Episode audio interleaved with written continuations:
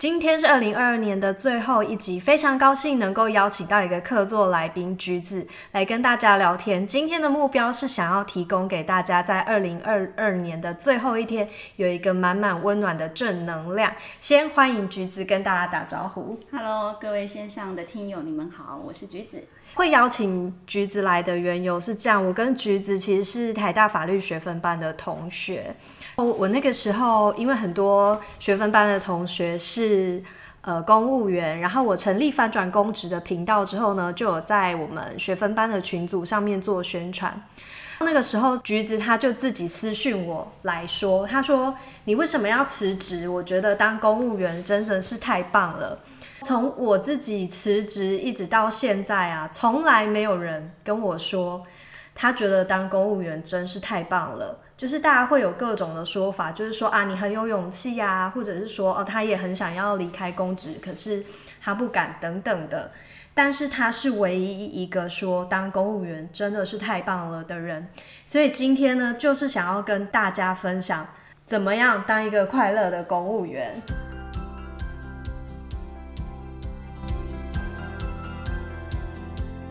橘子呢，他现在其实是在公所当秘书，也担任新闻联络人，而且他公务员并不是他的第一个工作，他以前也曾经在业界还有教育界服务。所以，首先第一个问题想要问橘子的就是说，因为你以前在民间工作过，然后也当过公务员，到现在，你觉得两者有什么差别？你应该是一个非常有热忱的人，嗯。那你觉得为什么公务员让你觉得可以特别的发挥这个服务助人的心，或者是说特别让你有发挥的空间？我觉得，嗯，到现在我还是会觉得当公务人员真的是一件很开心的事情，因为公务人员可以运用的资源真的太多了。只要我们有义气去连接，从民间企业到自己的工作的行政部门。甚至于只要你用心的话，你会发现其实里面有很多很多的不可能，把它化为可能。那可能透过沟通啊，然后时间的累积啊，包括你的人脉的一些呃经营，你会发现你可以做的事情比在企业里面来的更多、更广、更深入。这是我觉得当公务人员，他有一个国家的机器可以让你这样子运用，然后去帮助别人，所以我觉得真的是很开心。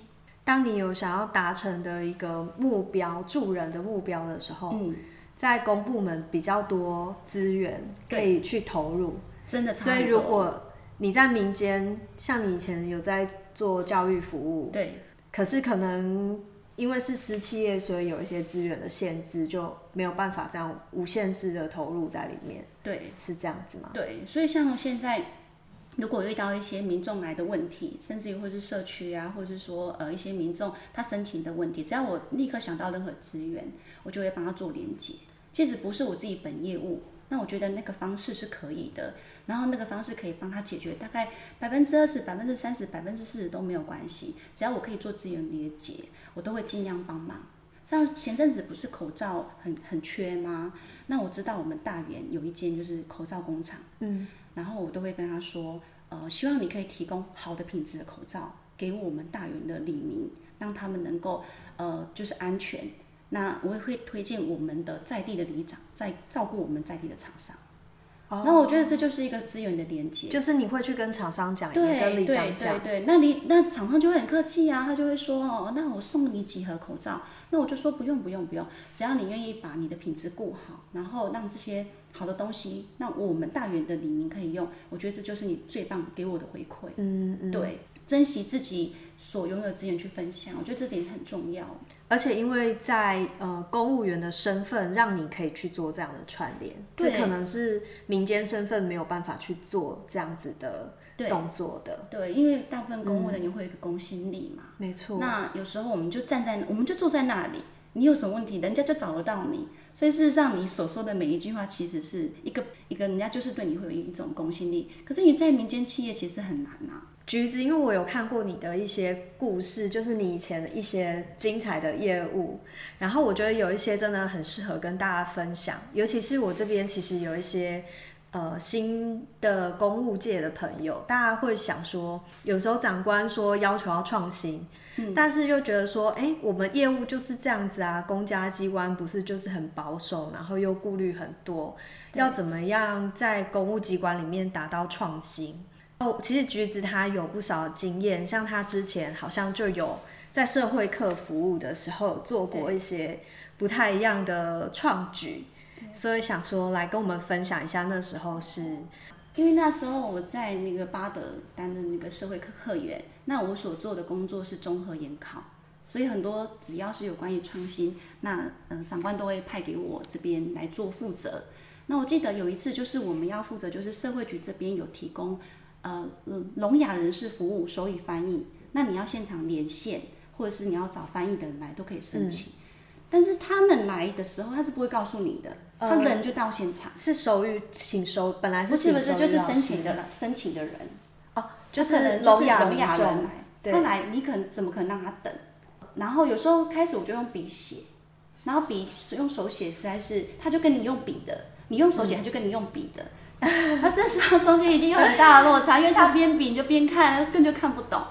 我那时候就是想说你在比什么，我我是不是可以稍微去了解一下？后来我就开始对手语这件事情开始产生了兴趣。我觉得如果他来，我会基本的手语，我会让他感觉到就是说，哎，我不用再连线了。嗯，至少有人问他，至少有人可以在这里找，他找得到，找得到一个资助支支持他的人在这边，所以我就想说，那我去刚开始我去看网络上的手语，后来才知道劳动局有开课，所以我就报名，报名之后就开始学手语。那你知道吗？我就是学了之后，我就会想要比，所以他来的时候我就跟他比，比比比比之后，还真的他看得懂我在比什么，后来就觉得哇，那就开始有很有成就感，很有成就感，对。然后常常哦，我记得曾经就是我自己在办业务办一办，他们的赖就来，然后我就要瞬间就他们的赖对他们的赖，他们会赖我，呃，我是聋哑民众对会赖你，对对，我是不会介意让我的赖给给给啊民众的，对对对，因为我觉得呃，我觉得说赖它其实就是一个，但但也可以封锁嘛。对或者我造我他我他我他造成我的困扰，我大不了就不要当做是我没看到哦干什么。那我觉得聋哑人士他就是很可爱，我就跟他赖了，好，我组一个服务群组，一个一个群就是专门是赖的哈。所以里面都是聋哑民众，我不敢不敢不敢就不敢让他们知道，但是我知道哪几个是。哦，那他们时间到，他们就会，他们有问题，就是低收入申请不过，为什么不过？他们会哭，为什么？他就赖我，然后我就开始跟他比，我就说你不要担心，你等一下，我来了解一下是什么东西。那基本上那时候我这些手语基本上都还他都还懂，然后他就感觉像像是一个那种找到出口，他像是找到一个浮板。对，后来就是因为这样子，我就觉得说那个真的是一个很很温馨的、很温馨的事情。那还有曾经就是他来公所服务，然后他需要到户政去，我还从我的公所跟他沿路比手语比到户政，然后再送他去坐公车。然后沿路下来，我也觉得说，诶，我很沉浸在那种付出的喜悦里面，我会觉得我帮他，我何德何能能够在公务机关能够用手语帮助服务到他人，对。所以我在我内心里面我是满满的感动，对。所以简单说，以那以前在就是，如果你第一线人员没有人会手语，是怎么样服务这些聋哑民众？连线手语老师一九九九有手语专业的服务人员，他们是有证照的。对对对，那如果你有需要法律服务的话，或者他的问题比较难，你也可以请那个社会局帮他派员。对他们有那种丙证考上丙证的，考上乙证的，他们真的会来服务，然后真的帮他做专业的服务翻译。那像我们真的就是凭一股热忱，让他知道说这里有人会手语。其实就是以前都要靠呃可能第三方的连线的服务，对，对然后但是因为这个亲切感是第一线无法取代，所以你就自己跑去学了手语。对对，然后还有另外一个案例是，好像公所都会有那个年终送暖的服务。哦，对，我们我们到年底的时候都会办一个寒冬送暖，然后那个活动是这样，就是说我们会在那个紫泉宫外面，然后办了大概七八十桌，请客吃饭，低收入户跟中低收入入户的人来用餐。用餐的时候，大概第一年我就觉得这个用餐的它的意义就是吃完就离开，可是你就会发现说，呃，是不是可以把这个吃化作成为平常的生活用品？对，因为它经费一样固定嘛。吃完就没了啦。对，对就吃一餐，对。但是它就有点像尾牙的概念，对不对？那我会觉得说，既然公所的美意就是让他们能够送暖嘛，那送暖方式也有很多。那为什么不要让他们真正帮助他们，就是在生活上面减少一些开支？所以我就跟那时候就跟我课长说，是不是我们可以把它变成福袋？嗯，对，那里面就放油啊、米呀、然后毛巾啊、牙刷啊、牙膏啊。那这样他们拿到，他们可以就不用支出钱。很多的机构都有在发米，然后都有在做一些物质上。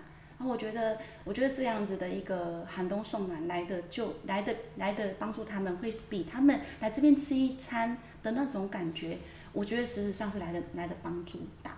对，所以那时候就跟我的那个长官讲，结果长官就跟我说：“哎呦，这我们办很久对啊，长官一定这样讲。我想讲的就是，长官难道没有这样讲而？且呢，今年是选举年，然后呃，议员跟里长也都希望能够关现场可以关心这些低收入户啊，哦，对对对，议员跟里长他们需要那个场子，对对对，所以就是说，哎，今年再说，今年明年再说，明年再说。我就记得他说明年再说，我就记得我明年就一定要再说。所以当年还是办了当年半桌，，对，可是隔年你怎么再次提起隔件事？天就是区长，我一样一样进去啊，我就跟他说选举过啦。那嗯，因为其实区长也认同我们那个福袋的概念，嗯，对。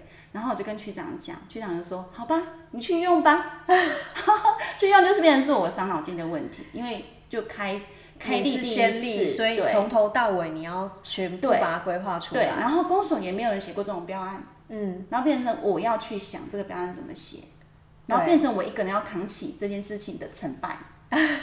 我觉得这才是最难的，对，就是你要去，你原本是就力嘛，嗯，但是你要去扛那个新的责任的那种感觉。而。且其实你不知道民众比较喜欢哪一个、哎，对。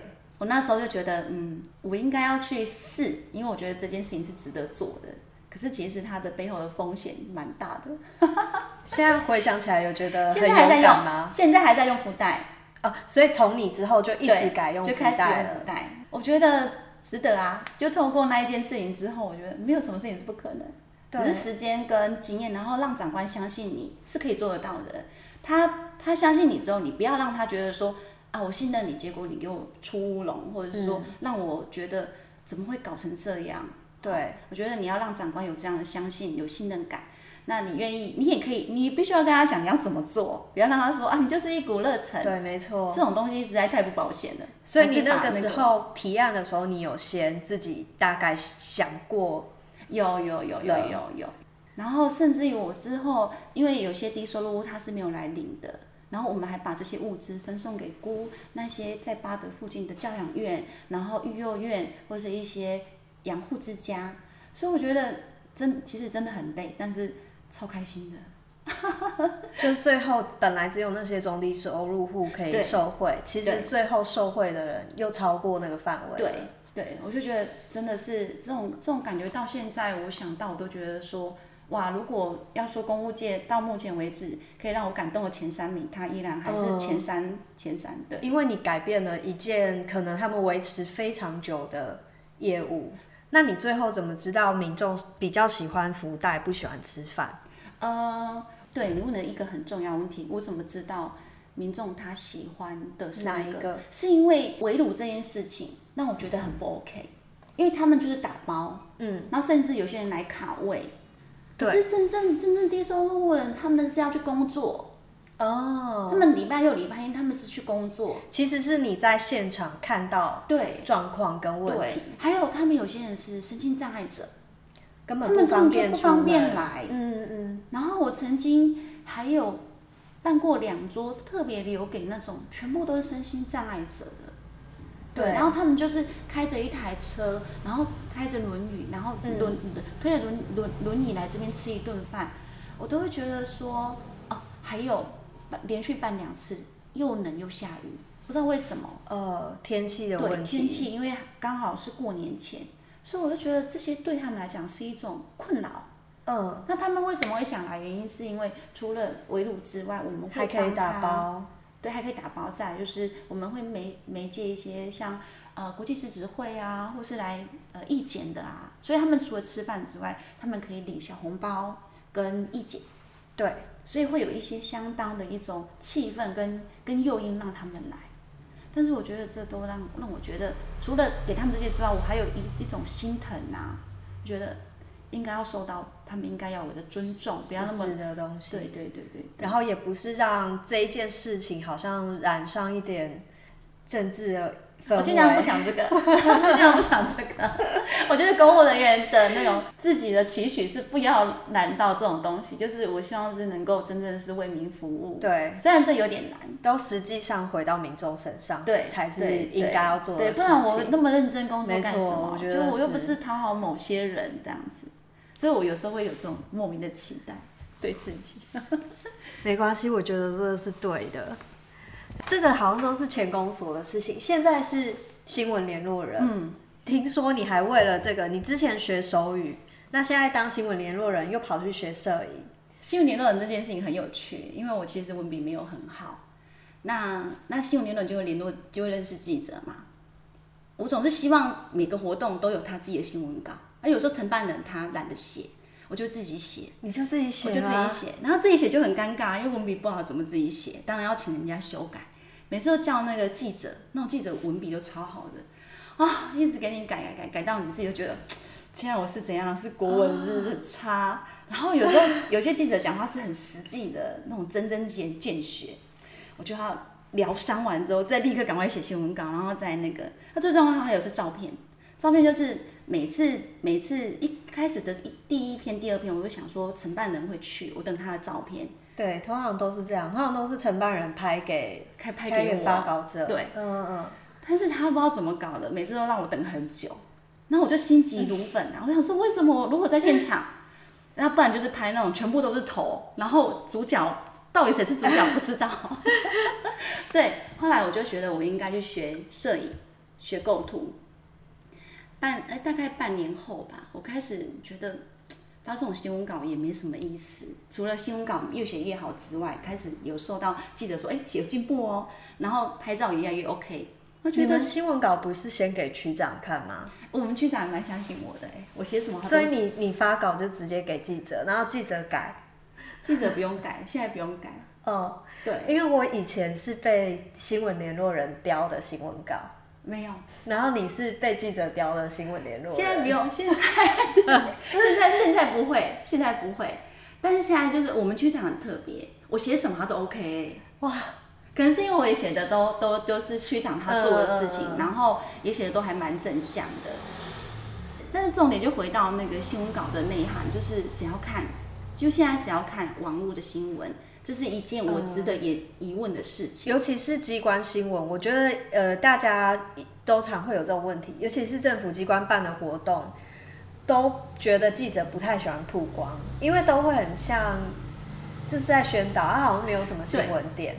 对，后来我就去先先去学拍照。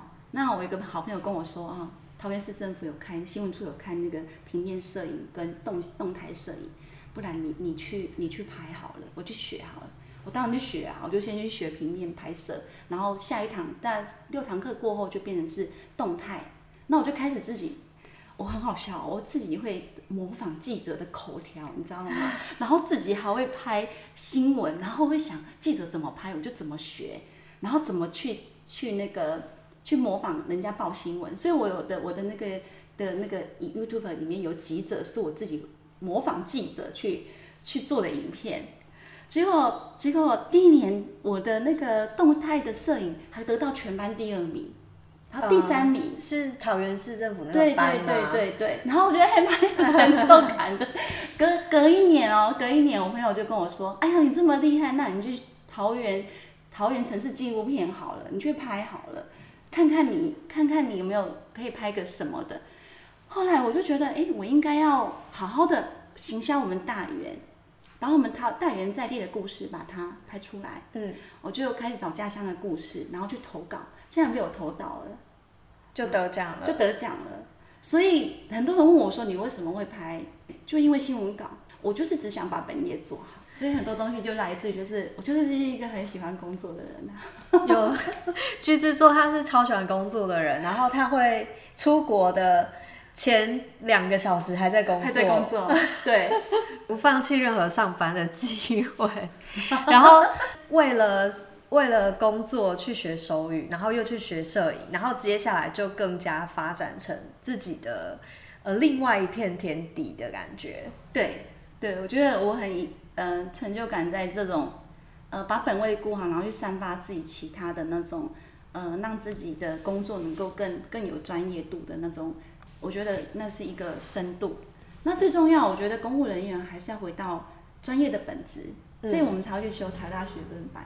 我觉得公务人员应该要好好的如何了解什么叫法律行吗政，对法律。哦，我我我在思考我去修台大学分班的原因是不是这样？我想要多了解法律，然后让民众能够得到一个，就是说，至少他来的时候，所以同仁有时候，呃，驳回民众的公文，我都会问他说：“你凭什么驳回人家？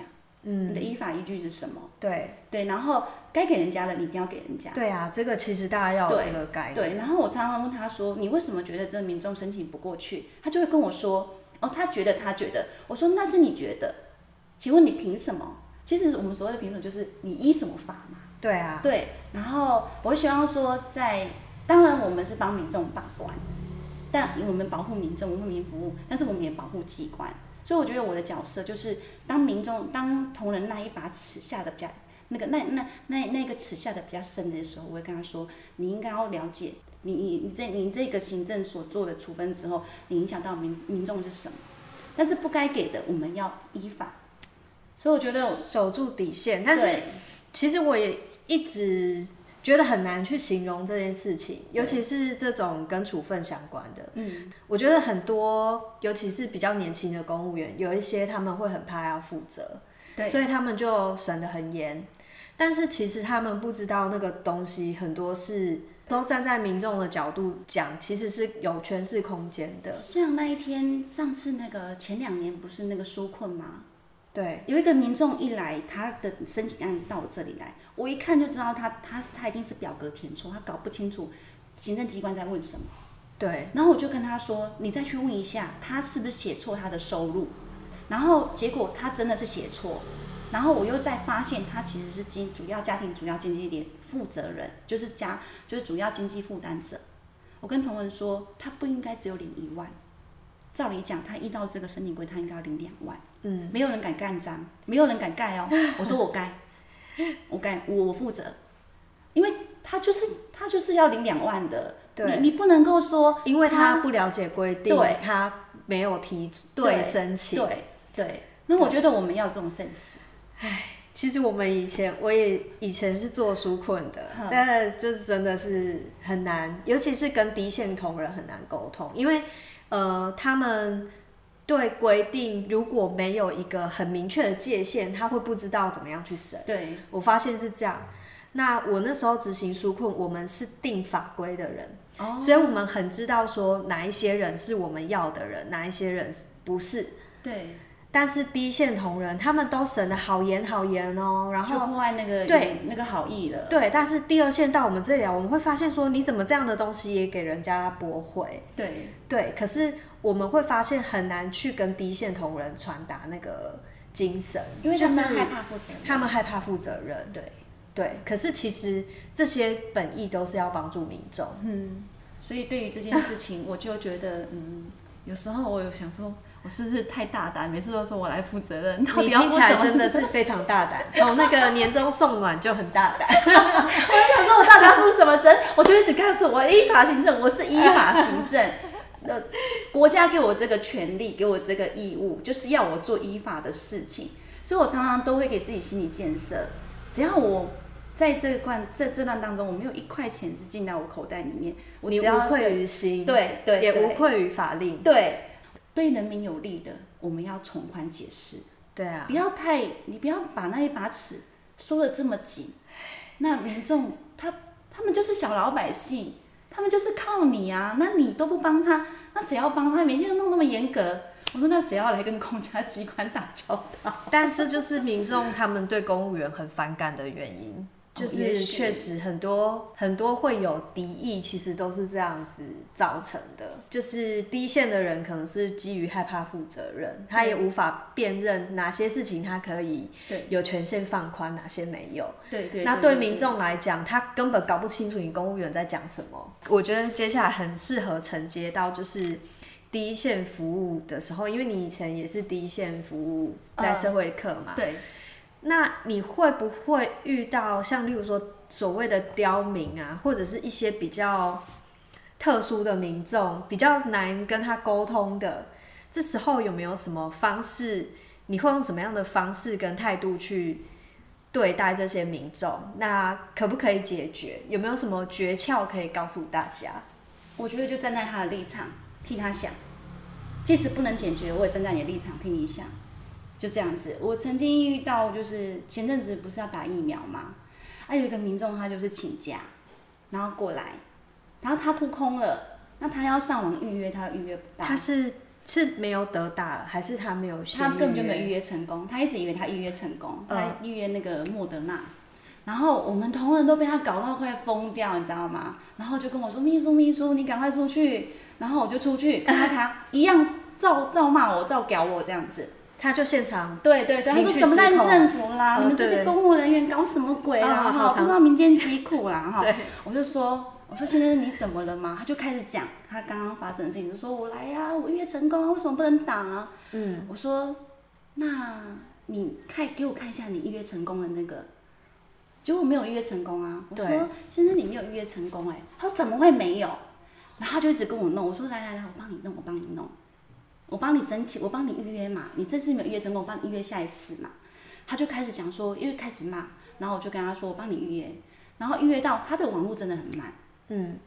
然后我就说，你的电脑、你的手机好慢哦，用我的好不好？我就拿我的出来，我就说，我看我的手机应该比你的好。我就先跟他开玩笑，我说，应我的手机应该是比你好。先放松他的情绪，对对。然后他真的很着急啊，然后就帮他弄，弄到最后一直都进不去系统。哎，他他投降了，你知道吗？他跟我说：“小姐，算了啦，我们不要了啦，我们不要那个，不要预约了。”我就跟他说：“我都没放弃，你放弃什么？”我就这样跟他讲，我就说：“我都没放弃，你放弃什么？”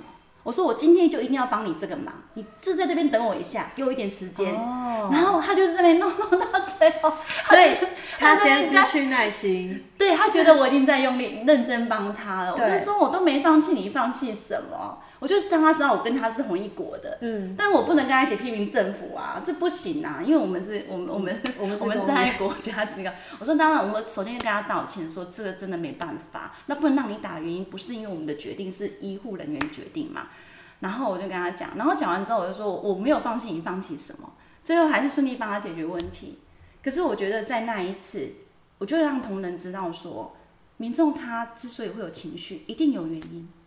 当然，有些人、有些民众的确是，我们都说有些是真的是 over 过了头了，但大部分严重还是属于呃和缓理智，然后他们真的受到委屈，那时候我们不应该要站在他的立场。大部分这样的话，一些民众应该都，我觉得百分之九十九都可以解决。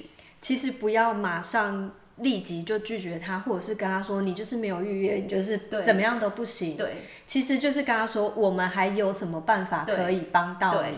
对对，就算你今天不能打，我帮你预约下次打。对对，我就是提供他一个对替代。然后我会跟他说：“你真的要来哦，你到时候要到哦，你不要忘记哦。”嗯，类似像这样让他知道说，哎，我们真的是愿意帮他，所以他到最后就平缓下来了。对，然后刚好同仁也看到，因为常常有时候他们觉得我们我们当一些就是比较后面决策的，他们觉得我们都在说说你根本就不是你遇到民众。你只是觉得我们应该要忍忍让，什么叫做站在民众同理心？我觉得那一次，我就让我们同仁知道说，秘书还是有方法，但是我会允许，我不允许民众欺负同仁。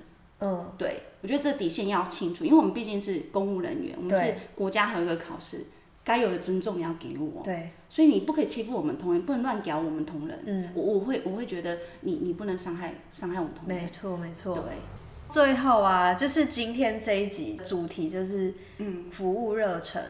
我知道有一些公务同仁工作的没有这么开心，嗯，然后像公职领域也常常会遇到那种劳逸不均的状况啊。橘子你会遇到吗？尤其是你刚刚讲说，像例如说你去做这么多事情，那很多比较工作比较认真的人，他们都会发现说，哎，怎么我越做事情越多，嗯，然后就会觉得说，哎，为什么有些人好像都不用做事？你有遇到这样的状况吗？那如果有的话，你会怎么样的心态去面对这样子的一种情形？嗯，其实我曾经我是从我是先考上补考。对，再考上高考，嗯，所以补考的那种同工不同酬的心情我有过。补考的时候，对啊，因为我们隔壁那个是高考的，啊，但是你们做一样的事情，我们做一样的事，甚至我做的比他多啊。我觉得总是一种就是找到这份工作的价值，所以我在补考的那个单位，我就是在社区，然后社区就最常遇到一件事，就是同样申请案件，我说我说的话跟另外一个承办人说的话。他都以那个承办人为主，可是他承办人调调离单位，那我就会问他，我就问理事长说，为什么我说的同样一件事，我说的你都不理我啊？他说你就说 OK，他就跟我讲，他说哦，因为之前那个长官曾经陪他们走过一段艰苦的岁月，陪社社社区，社区就是要陪伴，嗯，对，他有培养的基础，他他陪我们真正去开创这个社区的业务果。所以他讲什么，他跟我们有革命情感。从那一天开始，改变我所有做公务生涯的那种认知。我就是陪伴他们，嗯，他们什么活动我就去帮忙洗碗，然后帮忙就是做，不是像有些长官还是坐着，我们是真的去帮忙招呼。然后那一段时间，我发现我们的感情越来越好。那种好我也说不上来。嗯，你跟社区越来越紧密，对，他们越来越相信，对，是一种信任的感觉。那甚至于我离我考考我我考上高考之后离开那个单位，他们要去日本，他们就会跟我说：“橘子，我们要去日本，希望你跟我们同行。但是因为你已经不是不是单位的人了，你可不可以自己付付机票，然后全部都我们包吃跟我们包？”我说：“OK 啊，当然没问题。”对，我就跟他们去日本。那我觉得这是他们送给我这个最好的礼物。嗯。我我总是觉得说，你可能过程当中，你不要去看其他的人，你看其他人你会有得失心，你倒不如看你的对象体给你什么样的回馈，甚至于你在做这件事情的时候，他给你回馈是什么？没错，你当下你会觉得说，这些东西真的是比那种实质上来的那种，就是不是金钱或者是其他的奖励可以得到的。对对对，像以前我在我在巴德，只要同仁一有问题，就是橘子你过来一下，有什么？橘子你看这个人怎么样，可以帮忙一下。我觉得当下那种感觉，你就会觉得说，OK，我是我是最后的那种支支持者。嗯，你会沉浸在那种，嗯，就是同人相信你的那种感动里面。对。那我觉得这种东西不是钱的问题了啦。这种东西你可能半夜的时候，你都会觉得啊。都会微笑入睡。我我活着都不失自信。对对对，所以我我很研究在这种，我自己把心态调调调调整到这里。对，所以我也希望说，那我是觉得说，我们把心态调整，你会发现你能够做的事情越来越多，然后甚至于这之后，我未来都会回馈到我们身上。嗯，好感动哦！所以我在问你干嘛要离开？当工人员这么好？嗯，这个又是另外一个话题。好，今天超级开心，橘子跟我们分享那么多，他在不管是第一线工作啊，然后他呃透过工作又去发掘其他的。学习的热忱，然后还有面对民众的心法，跟面对单位里面所有计较所有的心态矫正的方法，希望这一集能够带给大家满满的工作能量，然后让我们快乐的迎接二零二三年。那今天谢谢橘子，我们跟大家说拜拜，拜拜，谢谢大家，拜拜，谢谢大家。